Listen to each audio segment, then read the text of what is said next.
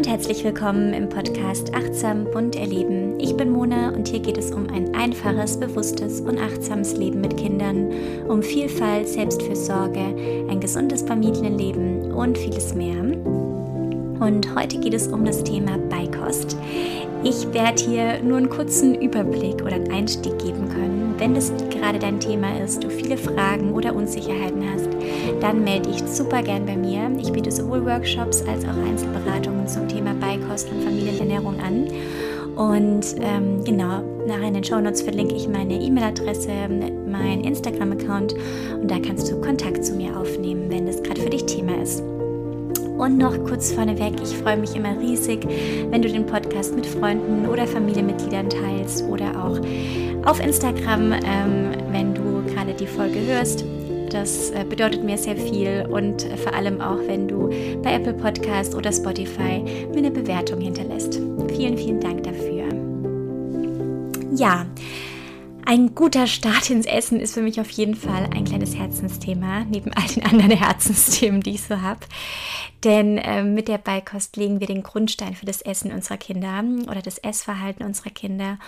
Und wir als Eltern oder Bezugspersonen oder ja auch Menschen, die in, in der pädagogischen Arbeit mit Kindern arbeiten, ähm, legen da einfach auch einen Grundstein. Und wir machen uns da vor allem oft Gedanken um das Was, also was gebe ich meinem Kind zu essen. Aber ähm, so wichtig ist trotzdem auch die Frage, wann und wie und dann irgendwann auch das wie viel. Denn das sind auch diese Themen, wo im Nachhinein oftmals sehr zu Frust, zu Druck ähm, und auch zu Manipulation führen können. Weshalb mir alle vier Fragen total wichtig sind und die werden wir hier auch aufgreifen und bearbeiten im Podcast. Und ich würde sagen, wir starten direkt mal los mit der Frage, wann. Die WHO empfiehlt, dass man sechs Monate lang ausschließlich stillt oder Anfangsmilch gibt, ohne weitere Speisen oder Getränke und nicht vor Beginn des fünften Lebensmonats und spät, nicht später als zu Beginn des siebten Monats eine Beikosteinführung bzw. ein Angebot stattgefunden ähm, haben sollte. Und hier ist schon mal sehr häufig die erste Verwirrung, denn ähm, häufig bekommt man in der U4 vom Kinderarzt, der Kinderärztin zu hören, dass man ähm, ja jetzt langsam mit der Beikost beginnen kann.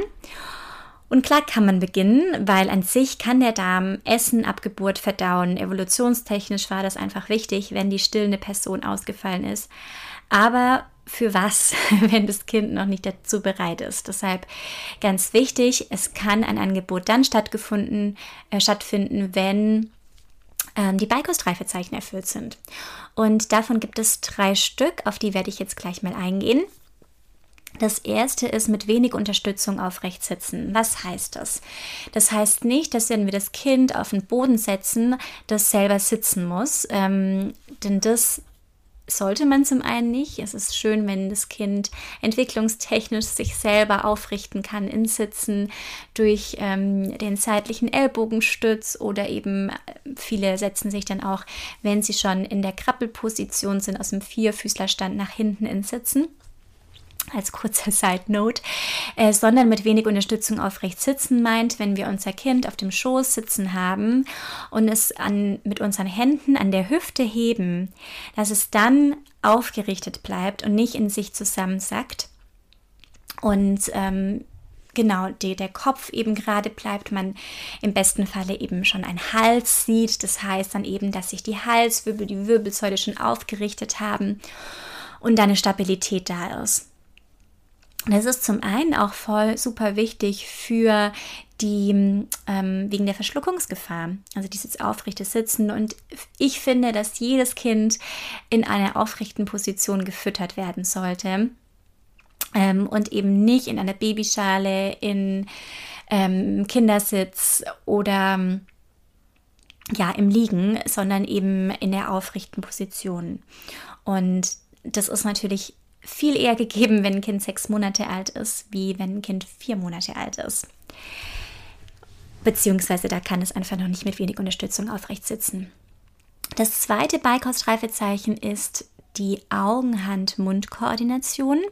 Das bedeutet, das Kind sieht etwas, greift es mit der Hand, führt es zum Mund und kann es auch wieder bewusst ähm, aus der, also quasi fallen lassen. Das könnt ihr euch vorstellen, das ist natürlich super wichtig zum Essen. Ähm, das Kind nimmt ein Essensstück in die Hand, führt es zum Mund und ähm, kann es quasi im Mund ähm, loslassen. Und genau, das ist das zweite Beikostreifezeichen. Das ist tatsächlich eins, was häufig bei vielen Kindern das erste Beikostreifezeichen ist, das erfüllt ist. Und das dritte ist der Zungenstoßreflex, ist nur noch schwach vorhanden. Das bedeutet, wenn ihr mal in YouTube Videos eingebt, wenn Kinder den ersten Brei essen, dann seht ihr, dass da sehr viele Kinder eben noch nicht beikostreif sind, weil sie diese Nahrung die ganze Zeit wieder nach vorne schieben, ja, mit dem Zungenstoßreflex. Und dieser sollte eben nur noch schwach vorhanden sein bei den Kindern, ähm, wenn sie mit der Beikost starten. Und natürlich und das ist kein Beikostreifezeichen, aber ist natürlich trotzdem wichtig. Die Kinder wollen essen, ja, die haben da Lust drauf, die haben Interesse dran, die können da aktiv mitwirken. Ähm, das finde ich einfach auch super wichtig, dass die Kinder nicht passiv gefüttert werden, sondern aktiv daran teilnehmen und da eine, ja, auch eine Selbstwirksamkeitserfahrung mit dem Essen machen und selber, ja, in dieser aktiven Rolle einfach sind. Der zweite Punkt ist das Was. Das zwei, der zweite Punkt ist das Thema Was. Was gebe ich meinem Kind zu essen? Remo Lago schreibt in Babyjahre, in seinem Buch Babyjahre, als Beikost können grundsätzlich alle gängigen Nahrungsmittel wie Getreide, Früchte, Gemüse, Fleisch, Ei verwendet werden. Und so ist es tatsächlich auch. Die Kinder, was ich super wichtig finde, ist, man darf den Kindern alles geben, außer ein paar kleinen Ausnahmen, auf die werden wir gleich auch nochmal zu sprechen kommen. Ähm, ich finde es super wichtig, dass ähm, neues Gemüse, vieles neues Obst äh, angeboten wird.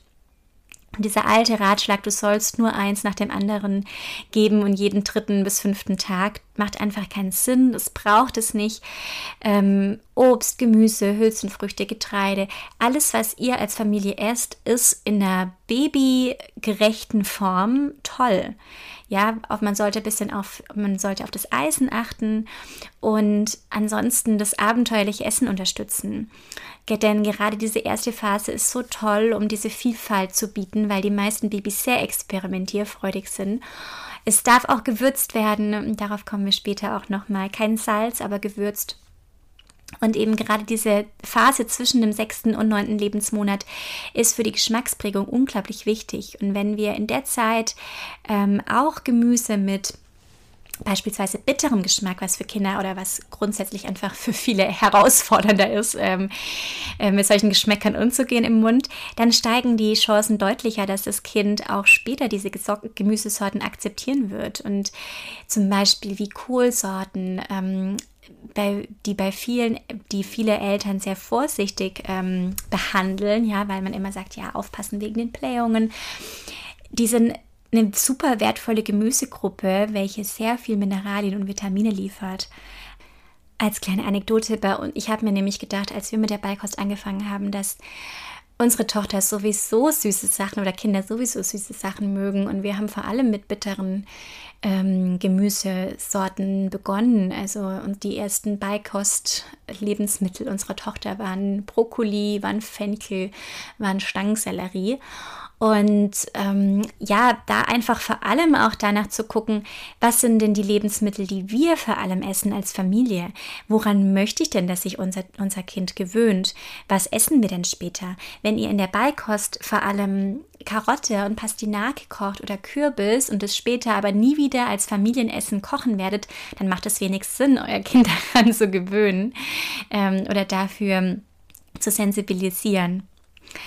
Und ja, wenn ihr euch mal, es gibt so eine schöne Foto, ein Fotoprojekt Hungry Planet, da, das heißt, was ist die Welt? Und wenn ihr da mal anguckt, was Familien überall auf der Welt essen, dann ist es immer super unterschiedlich. Und so ist auch die Beikost überall auf der Welt eine andere.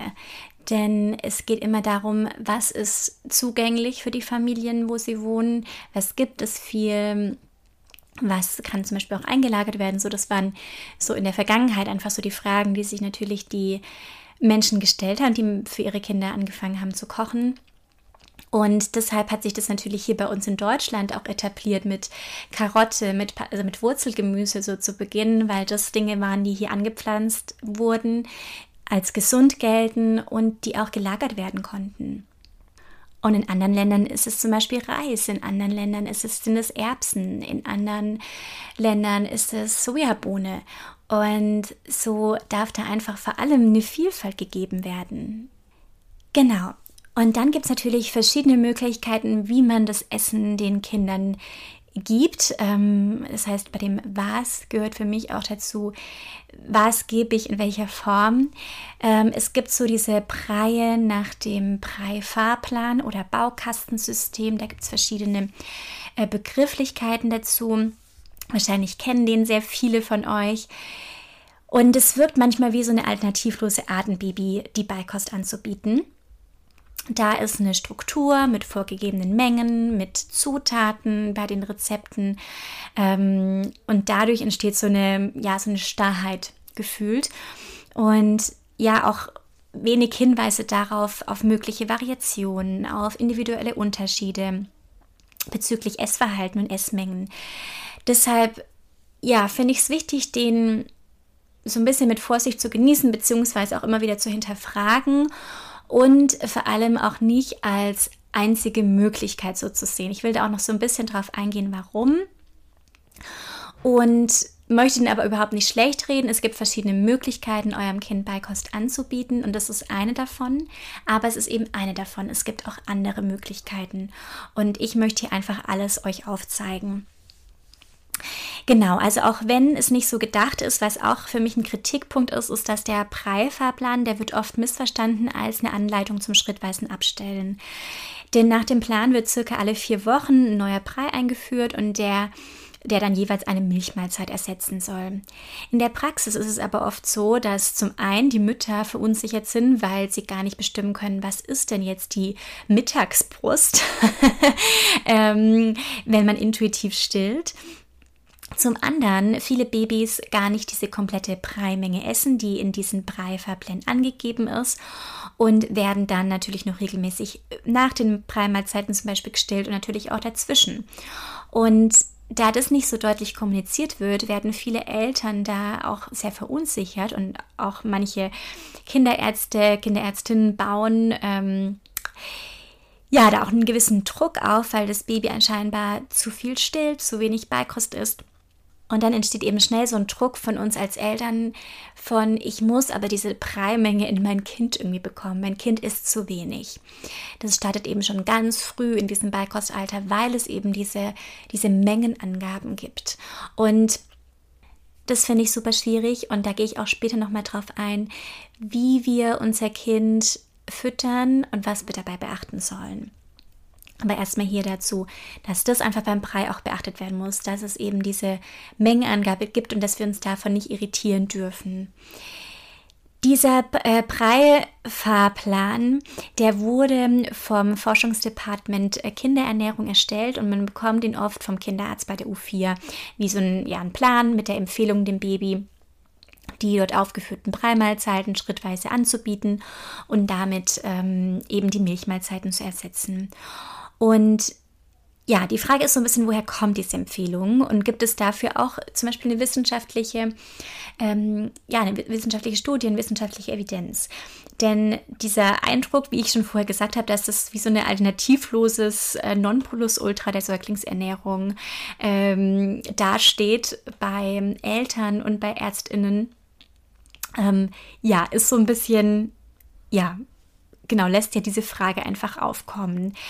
Die deutsche Richtlinie zur Säuglingsernährung, die können laut diesem FKE, also diesem ähm, Forschungsdepartement Kinderernährung, auf Pionierarbeiten deutscher Kinderärzte vor 120 Jahren zurückgeführt werden und haben sich laut FKE seit Jahren als praktikabel erwiesen.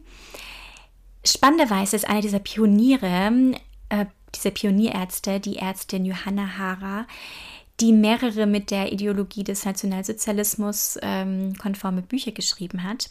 Unter anderem das Buch Die deutsche Mutter und ihr erstes Kind, ähm, was eine, ja, ein ein, ein sehr schwieriges Buch in vielerlei Hinsicht ist.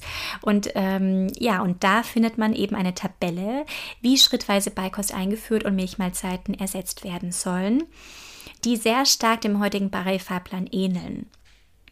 Und das FKE äh, sagt eben zur Entwicklung des Reiferplans, und das ist ein Zitat, die anfänglichen Regeln wurden kontinuierlich weiterentwickelt und vor einigen Jahrzehnten vom FKE zu einem Gesamtkonzept als sogenannter Ernährungsplan für das erste Lebensjahr zusammengeführt. Gefügt das FKE merkt allerdings an, dass es derzeit keine aus wissenschaftlichen Studien abgeleiteten Evidenz für die Beikost gibt. Der Ernährungsplan für das erste Lebensjahr reflektiert ein Zusammenspiel von wissenschaftlicher Evidenz, einen großen Anteil an Empirie und gelegentlichem Pragmatismus. Genau, also es ist natürlich nicht alles äh, schlecht am Preifahrplan, aber es gibt eben auch einiges zu kritisieren. Ähm, unter anderem eben auch noch die Nahrungsmittelauswahl, je nachdem, ähm, an welchen Plan man da kommt. Es gibt natürlich auch verschiedene von verschiedenen Institutionen. Ähm, zum Beispiel der vom, ähm, von der Deutsch, Deutschen Gesellschaft für Ernährung empfiehlt fünf Fleischmahlzeiten pro Woche, a 30 Gramm. Ähm, andere pflanzlichen Proteinquellen tauchen so gut wie gar nicht auf, also wie Nüsse, Saaten, Hülsenfrüchte. Die werden zum Beispiel vom Forschungsdepartement, äh, vom Forschungsdepartement Kinderernährung gar nicht in Beispielswochenpläne eingebaut.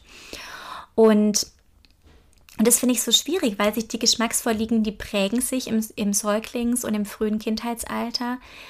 Und die Brei-Mahlzeiten, die sind da oft einfach so ein Einheitsbrei. Ja? Man gibt dann irgendwie ähm, drei bis fünf Tage nacheinander einen Karottenbrei, ähm, wo alles in diesen Breien schmeckt natürlich alles auch sehr einheitlich. Es gibt kein, es gibt keine äh, Gewürze. Ähm, es gibt keine verschiedenen Lebensmittelgruppen, wie ich schon gesagt habe, mit Hülsenfrüchte, Nüsse, Samen, äh, Eier, Fermentiertes. Deshalb, ja, ist für meinen Geschmack da eine Überarbeitung notwendig.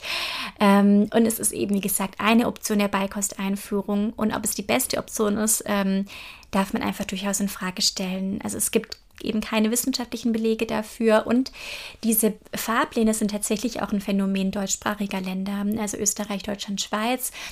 Ähm, genau arbeiten damit, wobei in der Schweiz es auch gar nicht so starr wohl ähm, gemacht wird wie in Deutschland ähm, und wirklich auch, also ich erlebe es in meinen äh, Beikost, in meinen ähm, PKIP-Kursen, dass doch der Hauptteil der Familien, also ich würde sagen bestimmt 80 Prozent der Familien oder sogar mehr, äh, mit diesen Brei-Fahrplänen arbeiten.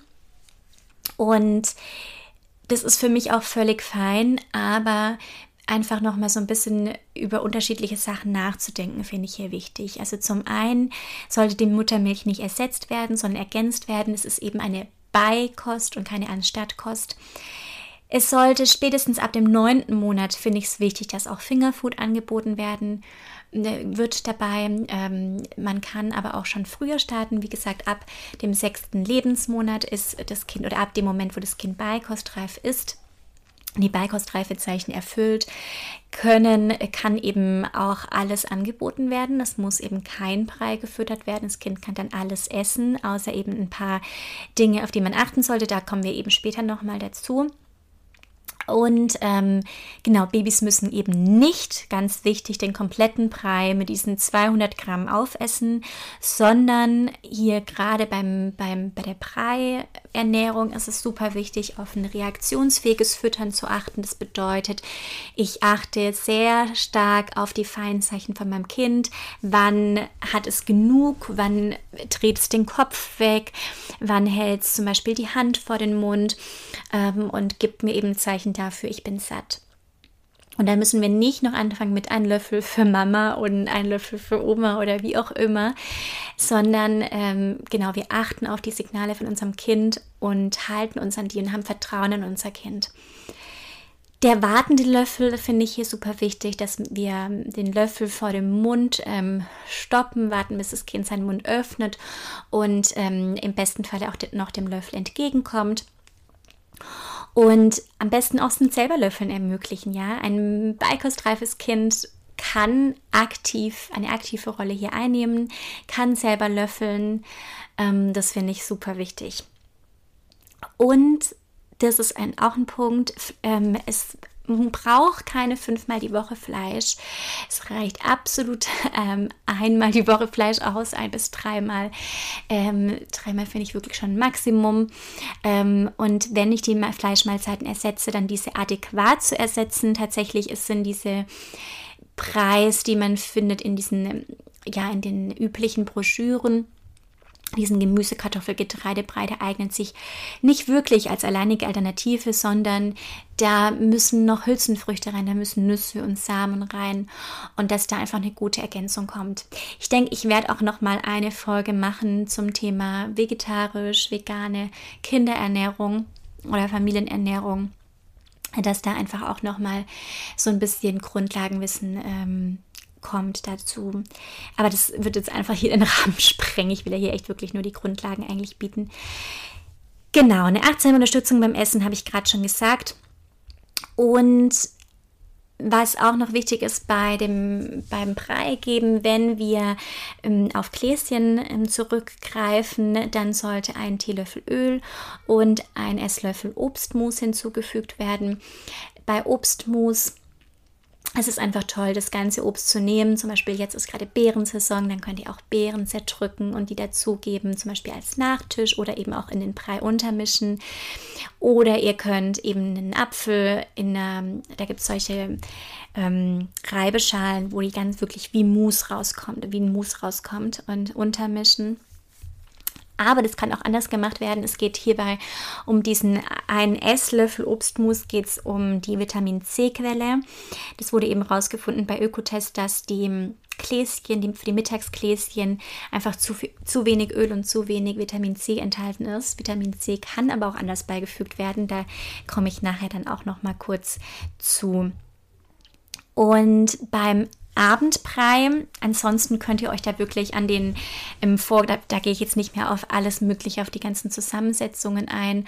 Da gibt es diese Fahrpläne, ähm, die könnt ihr euch angucken, wenn ihr eben, wenn das euer Weg ist, der für euch stimmig ist.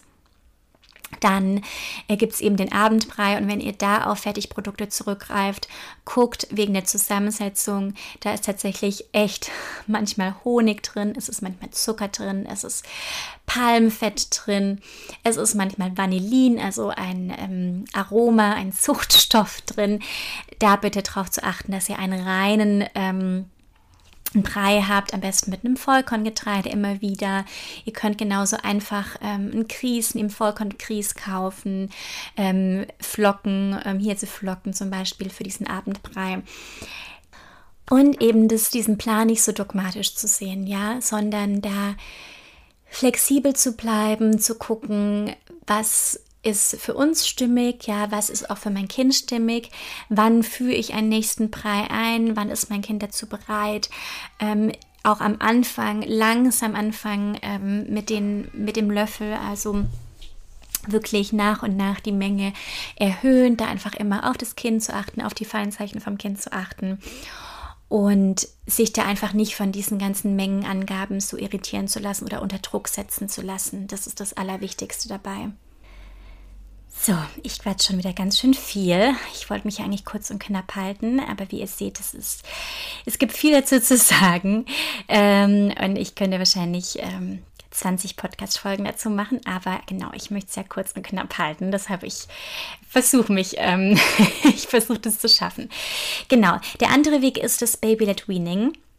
Baby-led Weaning heißt übersetzt babygeleitetes Abstillen und das ist quasi ein angepasster Familientisch. Wir achten darauf, dass das, was wir als Familie essen, ausgewogen ist, dass wir Salz und Zucker frei kochen und dann eben selber als Eltern nachwürzen dass wir vielfältig kochen, verschiedene Konsistenzen, keine, es gibt dann eben keine weitere Umstellung von Brei zu Familienkost. Und ähm, ja, ausgewogen, zu achten, dass es ausgewogen ist, bedeutet, ich habe ähm, in meinen Gerichten ich ähm, Hülsenfrüchte, Nüsse, Samen, ja, als eine Gruppe. Ich habe Getreide, Stärkelieferanten als die andere Gruppe und ich habe Obst und Gemüse. Wichtig ist, äh, immer zusätzlich gibt es Fette, gesunde Fette, ist super wichtig. Ähm, grundsätzlich für Kinder ist es super wichtig, Fette, deshalb kommt auch immer Öl hinzu bei den Breien und ähm, gute Fettquellen sind zum Beispiel Avocados, sind Nussmusse, sind oder Nüsse eben in gemahlener Form, sind Saaten und eben auch Öle. Und genau, Obst und Gemüse. Und dann natürlich, wenn ihr Fleisch, wenn ihr Fisch esst, ähm, eben auch Fleisch und Fisch.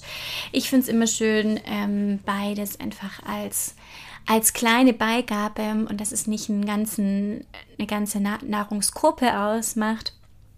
Aber das ist natürlich eurem individuellen Geschmack und auch was ihr als Familie kocht. Ähm, einfach könnt ihr darauf gucken, aber dass so alle Nährstoffgruppen abgedeckt sind.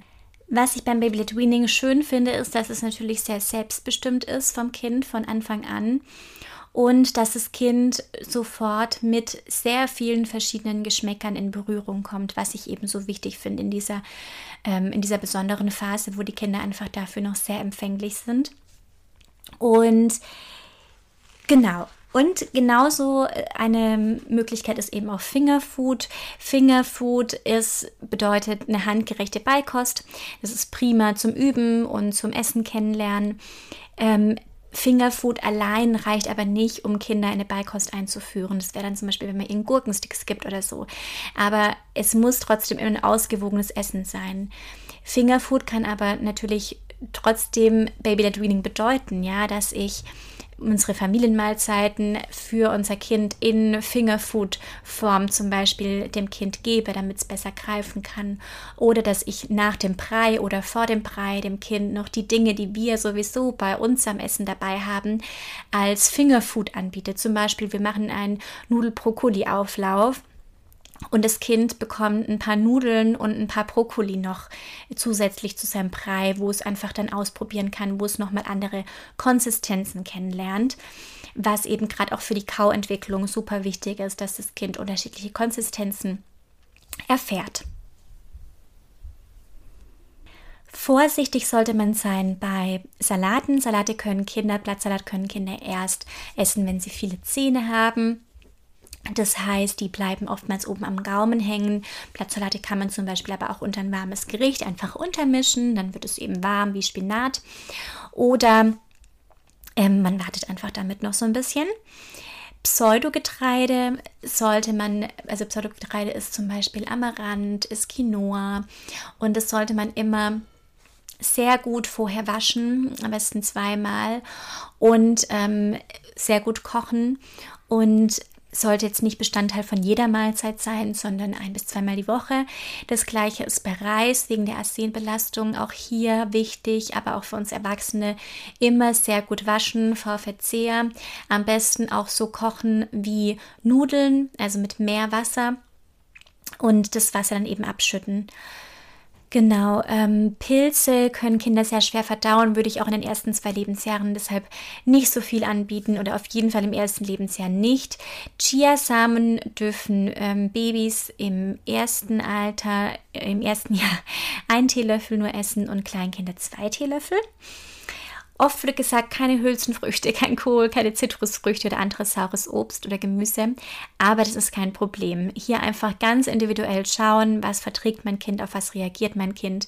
Das kann dir aber genauso gut bei einer Karotte passieren. Und gerade bei Hülsenfrüchte gilt, gut einweichen, gut kochen, langsam die Mengen steigern, aber eben genauso, wie das sowieso für die Beikost gilt. Die Allergierichtlinien ähm, ändern sich immer mal wieder so ein bisschen. Die momentane Allergierichtlinie sagt aus, dass alles erlaubt ist, beziehungsweise es wird eher befürwortet, dass alles, auch die ganzen Allergene ab Beikostreife eingeführt werden für die Allergieprävention. Zur Verschluckungsgefahr kleine, runde oder harte Lebensmittel, ganze Nüsse, also wie zum Beispiel ganze Nüsse, ganze Samen, ganze kleine Beeren und Trauben, äh, ganze große Hülsenfrüchte oder Bohnen, rohes, hartes Wurzelgemüse. Ähm, sind alle Verschluckungsgefahr. Das heißt, ganz wichtig, Nüsse und Samen nur in gemahlener oder in ähm, Mousseform, ähm, Beeren oder Trauben oder auch Kirschtomaten zum Beispiel immer vierteln ähm, Hülsenfrüchte, also große Hülsenfrüchte wie Bohnen oder Kichererbsen immer auch zerdrücken oder auch Erbsen zerdrücken. Oder bei Heidelbeeren geht es genauso, ne? die müsst ihr nicht vierteln, die könnt ihr eben auch zerdrücken einfach. Ähm, rohes, hartes Wurzelgemüse, da können einfach auch zu große Stücke abgebissen werden und können zu einer Verschluckungsgefahr kommen. Deshalb auch hier die dünsten im Ofen ähm, backen bei Fisch mit Grät, also genau Fisch einfach sehr stark darauf achten, dass keine Gräten enthalten sind und auch große Fleisch- und Wurststückchen, das trifft so auch auf ähm, Tofu-Stücke oder auch auf ähm, Veggie-Würstchen oder was auch immer äh, zu, dass ihr da einfach darauf achtet, dass die nicht zu groß sind, dass, die, ähm, dass da keine ganze Stücke einfach im, im Hals landen.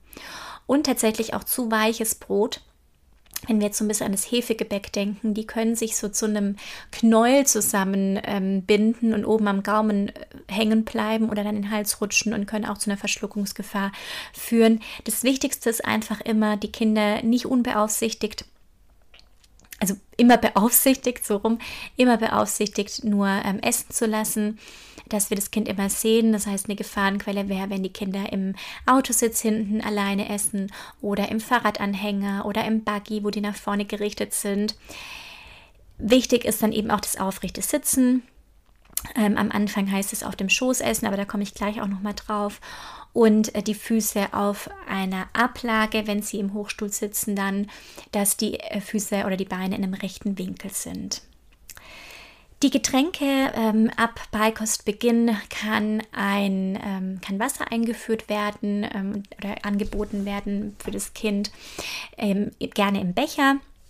Den Becher vollfüllen, damit wenn das Kind leicht den Becher neigt, dass es gleich das Wasser an der Lippe spürt und so eben trinken kann. Und Wasser ist absolut ausreichend und einfach immer anbieten. Und ähm, genau, zum Öl und zum Saft möchte ich noch dazu sagen, äh, gerade zum Thema welches Öl kaufe ich, welchen Saft kaufe ich. Ich habe vorhin schon gesagt, ähm, eben anstatt Saft kann ja auch Mousse einfach gegeben werden. Das machen die meisten mit Gläschen. Ich befürworte dann natürlich sehr, einfach das ganze Obst zu nehmen, ähm, wenn es möglich ist, zeittechnisch und das einfach zu reiben und unterzumischen oder als Nachspeise zu geben. Und oder zerdrücken eben ähm, als Öl eignet sich Rapsöl, wenn ihr jeden Tag eben Öl hinzufügen wollt. Ab und zu geht aber auch da immer wieder, geht einfach auch Olivenöl und anderes Öl, da aber, dass es immer eine Abwechslung gibt. Ähm, genau, bei Saft könnt ihr einfach frische Mandarine, frische Orange, frische Zitrone auspressen und hinzufügen. Kann natürlich auch ein gekaufter Saft sein, darauf zu achten, 100% mit 100%igem Fruchteinteil zu nehmen.